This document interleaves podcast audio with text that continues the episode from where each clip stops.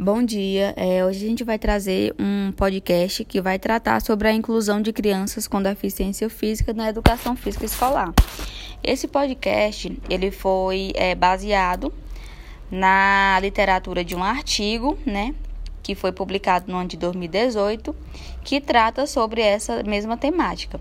Esse artigo ele foi escrito por quatro autores, que é Alderize Pereira Quixabeira, Daniela Brito Teixeira, Leandro Costa e Rubens Kelby. Mas antes da gente se aprofundar um pouco no que traz esse artigo, é preciso a gente falar um pouco sobre o que, é que esses autores refletem acerca da, da deficiência física. Por exemplo, é, Salamanca, em 1994, ela cita que deficiência física é a necessidade educacional especial. É quando crianças ou jovens que se originam através de deficiências ou de dificuldades de aprendizado. Desse modo, a gente pode perceber que deficiência física sempre existiu durante toda a existência da humanidade e sempre vai existir, que é um problema biológico, físico.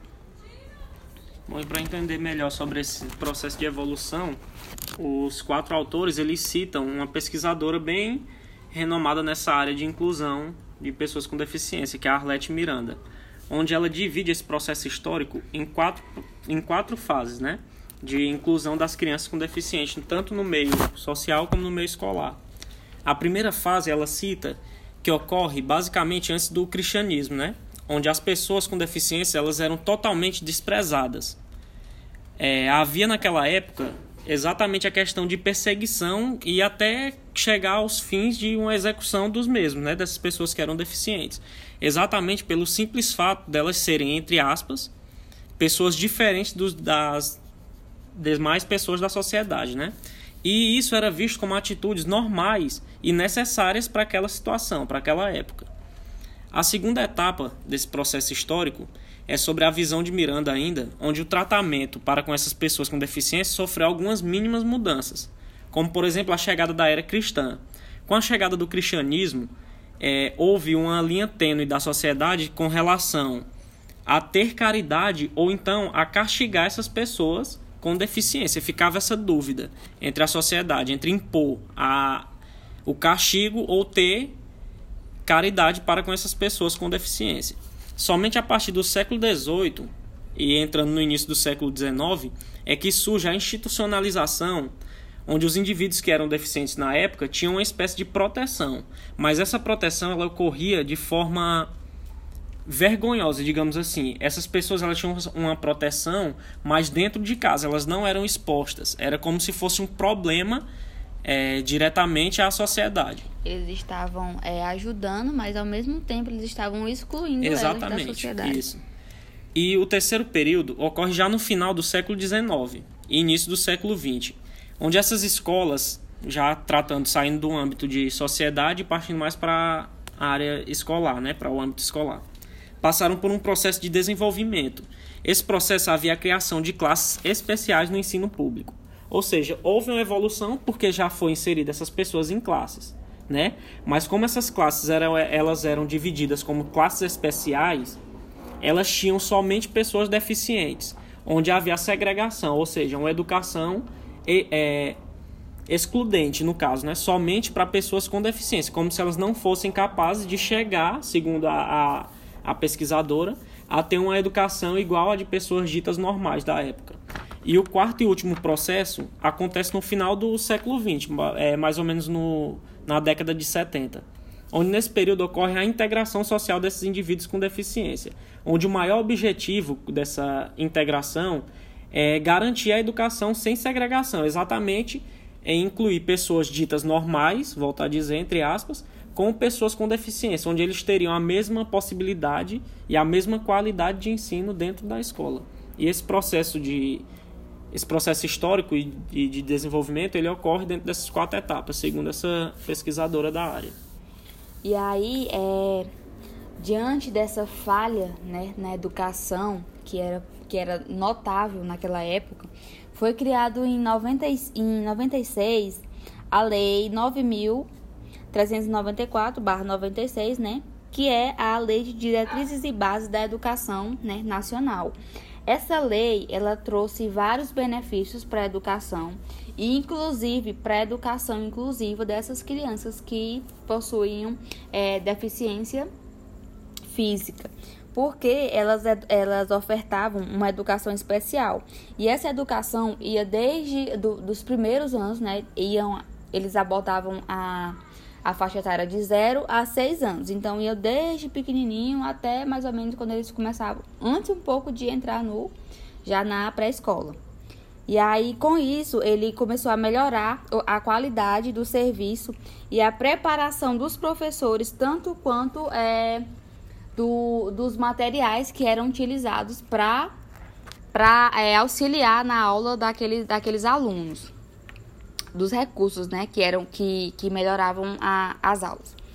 E aí, o artigo 58 da LDB, ele, eu, é, foi, a gente destacou aqui dois pontos, onde o primeiro inciso, né, é quando que fala assim, quando necessário, haverá na escola serviço especializado para atender às peculiaridades dos alunos.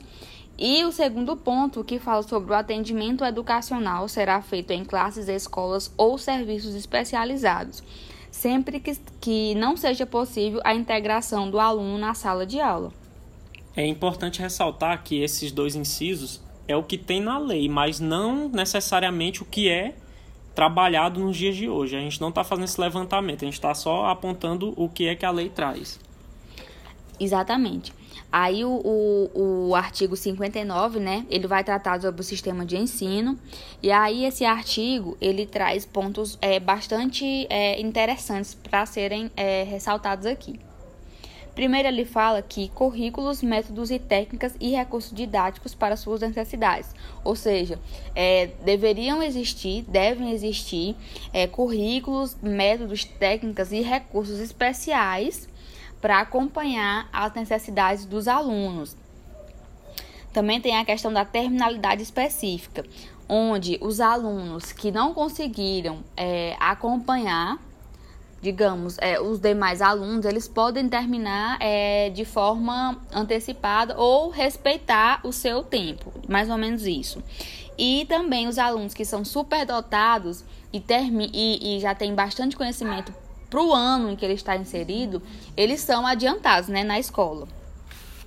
E também tem a questão de professores com especializações adequadas em nível médio ou superior para atendimento especializado, bem como professores capacitados no ensino regular. Ou seja, essa lei ela diz que todo o ensino ele deve se adaptar para atender todos os alunos, incluindo os alunos com necessidades especiais, que devem ter materiais é, especiais para atender esses alunos e tudo. Tudo isso no ensino regular com os demais alunos.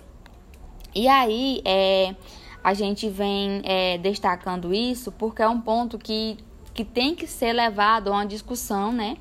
Porque o artigo em si ele, ele reflete. Será se isso acontece na vida real, né? Isso. Fora da lei? Porque na lei é, é, é, tá tudo bonitinho, tá tudo legal. Inclusive, a lei trouxe grandes avanços, né? Para para o ensino brasileiro e que o, e o artigo diz que é necessário que haja é, que haja é, o esse o consenso empenho... entre a lei e a prática, entendeu? Porque assim, a política brasileira, a gente vive em uma democracia. É necessário que a política esteja diretamente interligada à educação. Se é um, um, processo democrático, então a educação ela deve ser sim democrática para todas as pessoas, de todas as idades, de todas as classes, que elas tenham a educação pública ou privada de um nível aceitável, de um nível bom. Isso, e por isso deve estar alinhado junto é, a teoria com a prática.